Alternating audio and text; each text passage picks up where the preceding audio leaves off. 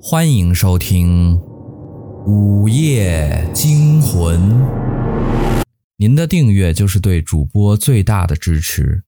柴公子在这里每天为您讲述一个鬼故事。今天的故事叫人面鱼。老王养了两条鱼，快二十年了，也没什么异样。直到他儿子的朋友刘伟的到来，才让他有所察觉。王叔，你这鱼长得很奇特呀！鱼的两眼间好像人的眉骨，鱼的鼻子跟两只眼睛一样，长得好像……刘伟的话欲言又止。好像什么？老王着急地问道。王叔。我说了，您可别生气呀。刘伟还是征求老王的意见。说吧，别卖关子了，我不生气。老王最恨说话说半截儿的人。这条花鱼多像您儿子东东啊，那条红的跟您也特别像。刘伟说完，一直盯着老王看。老王听完，脸噌的就白了，直勾勾的看着鱼，确实有几分相似，以前自己竟然没注意过。王叔，您别太在意，我有个朋友的爸爸是算命的，回头我让他给您算算，如果有灾，我就帮您破了。刘伟看着老王不怎么好看的脸色，说道：“啊，行，那。”谢谢你了。对了，你可千万别跟东东说呀。老王趁着刘伟要走，赶紧叮嘱道，生怕儿子受到影响。过了两天，老王正在给鱼喂食，发现那条花鱼额头中间的花纹好像一张嘴张开了一样。爸爸，我好饿，我要吃肉。那条花鱼张嘴说道：“老王先是愣了一下，然后急忙跑到屋里，把冰箱里的牛肉整块拿了出来，扔进了鱼缸。两条鱼像疯狗一样，三下五除二就把肉吃了个精光。爸爸，我好饿，我还要吃。”花鱼继续说道。老王像着了魔一样，把下午要吃的猪肉也拿了出来，整块的扔了进去，水里立刻油花四溅。爸，你这是怎么了？你看看鱼都翻白眼了。王东东刚进门就看到了爸爸站在鱼缸那儿，再看鱼缸里都是油花，两条鱼都飘了起来，啪啪两声。王东东的两只手拍在了爸爸脸上。您是不是魔怔了？鱼差点死了。老王这才回过神，看着满头大汗的儿子和刚刚换了新水的鱼缸。他本来想告诉儿子，那条鱼刚刚告诉他饿了，想吃肉，但是没有说。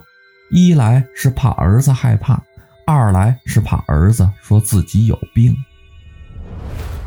晚上趁着儿子不在，他给刘伟打了个电话：“大伟啊，我是你王叔，你还记得之前你说要帮我算一卦的事儿吗？怎么样了？”老王直截了当地问道：“啊，王叔，我我帮您算完了，这不这两天手头忙，给忘了吗？”等会儿我过去跟您细说啊。电话那头，刘伟说道。老王趴在二楼窗台边，看着外面，看见有车灯亮了起来，知道肯定是刘伟来了，赶紧下楼去接。来来，大伟，咱们进屋边吃边聊吧。老王把刘伟请到了饭桌旁。王叔，我给您问了。他说：“您这是灾呀，这鱼属于人面鱼，因为长期跟饲养者待在一起，吸收了人的灵气，如果不赶紧把鱼处理掉，后果不堪设想啊！刘伟解释说：“啊，有这么严重的？我这养了二十年的鱼，倒成了灾鱼了，那要怎么破呀？”老王赶紧问道：“肯定是破财免灾了。您这鱼要赶紧卖了，才能保住您二老的命。我都给您打听好了啊，有人愿意出一千五一条把这鱼买了。”刘伟说道。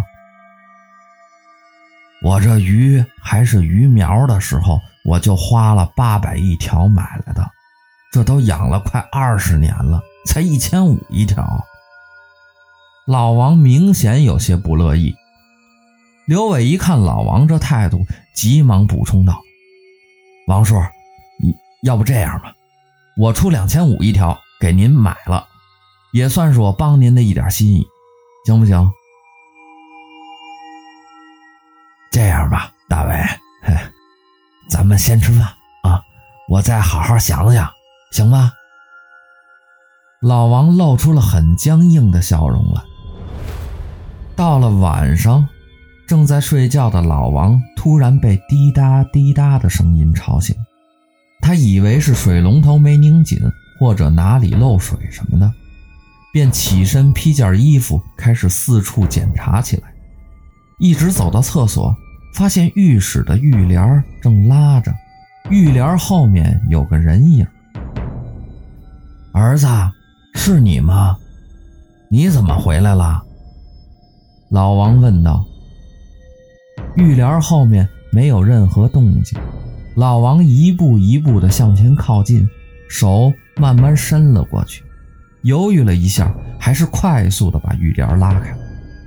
只见浴缸里的那条花鱼。竟然变成了自己的儿子，但是下半身还是鱼的尾巴。爸爸，我好饿，我要吃肉。嗯，我要吃。花鱼一边说着，一边咀嚼着什么。老王探头往里看去，竟然是儿子躺在那儿，肚子都被掏空了。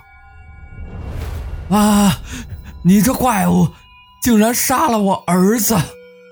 老王说着，抄起墩布棒子就砸了过去。花鱼的嘴像粉碎机似的，直接咬去了一半的棒子，吓得老王转身就往后跑。可门口居然站着红鱼，更准确的说，应该是趴着一条红鱼。快过来吧，让我来代替你的生命吧。红鱼说着，诡异的笑着。啊！不要，不要！老王闭着眼，开始用手里的东西乱挥起来，直到脸上溅了一些凉乎乎的东西。有人在吗？王先生，是你在喊吗？邻居听到了声音，闻讯跑了过来。邻居发现门开着。便推开门往里走去，没走两步就发现地上都是血。再往里面走，看到老王正坐在地上，满身是血的傻笑着。过了没一会儿，警车就堵住了老王家的门口，把老王抓了起来。老王因为涉嫌杀害自己的儿子被抓了，但是那两条人面鱼却也不见了。鱼去哪儿了呢？大伟，这么难得的鲤鱼，你是怎么得到的？一个胖子问道。还没有什么是我办不到的事儿。据说这种人面鱼，十万条里才能有一条。这下我的水族馆里又有新成员了。刘伟张开双臂，身后是一个非常大的鱼缸。里面各种各样的鱼都有。老王在被关押期间，经常幻想儿子过来找自己，总是会说：“我饿了，要吃肉。”中午警察来找他审问时，发现老王惨死在了里面，肚子被撕开了一个大口子，内脏、肠子什么的都流了出来。其实故事的开始是这样的：刘伟和王东东聊天时，无意间知道他爸爸有两条养了许久的鲤鱼，而且还有特别的花纹，这让喜欢养鱼的刘伟非常心动。趁着王东东不在家，他偷偷的去了他家，在老王忙着干别的事儿的时候，他往饮水机里放了一种可以让人产生幻觉的药，使得老王这几天一直在幻觉中度过，最终酿成了惨剧。您一定以为故事到这里差不多该结束了吧？不。反转的剧情却刚刚开始。刘伟对这两条人面鱼爱不释手，隔不一会儿就要看两眼。开始他骗老王说鱼长得像他儿子，实际上他也不知道像谁。两条小可爱，你们到底随谁呢？刘伟自言自语地说道：“我们好饿。”我们要吃肉。两条鱼同时开口说道：“这情况着实给刘伟吓了个踉跄。”小可爱们，不要急，我这就给你们拿肉来。刘伟跑到厨房，把一块新鲜的鹿肉拿了过来，手伸进去，把肉漂在水面，来回晃动。两条鱼狼吞虎咽地吃了个精光。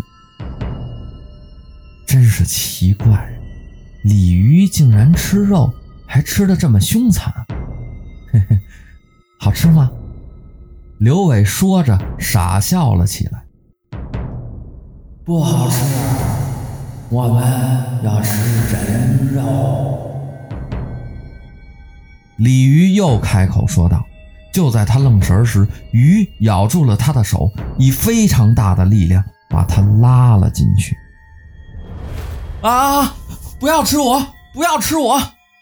掉进大鱼缸里的刘伟此刻才清楚地看到，鱼的嘴里都是锋利的牙齿，这哪里是什么鲤鱼，分明是杂交出来的虎鱼。鱼缸里的水慢慢的变成了红色，最后只剩下两条鱼酒足饭饱的在那儿缓慢的游着。嘿嘿。我终于可以顺利的继承财产了，胖子阴笑道。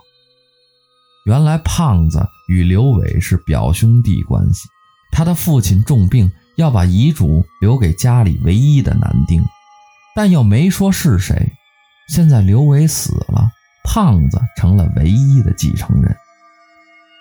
傻瓜，哪里有什么人面鱼？真是笑死我了！胖子用手戳了戳鱼缸，里面的鱼惊吓的游开。胖子心满意足地离开了。他离开的那一刻，身后的鱼缸里的两条鱼正朝着他笑着。花鱼分明是王东东的样子，那红鱼却看上去像是刘伟。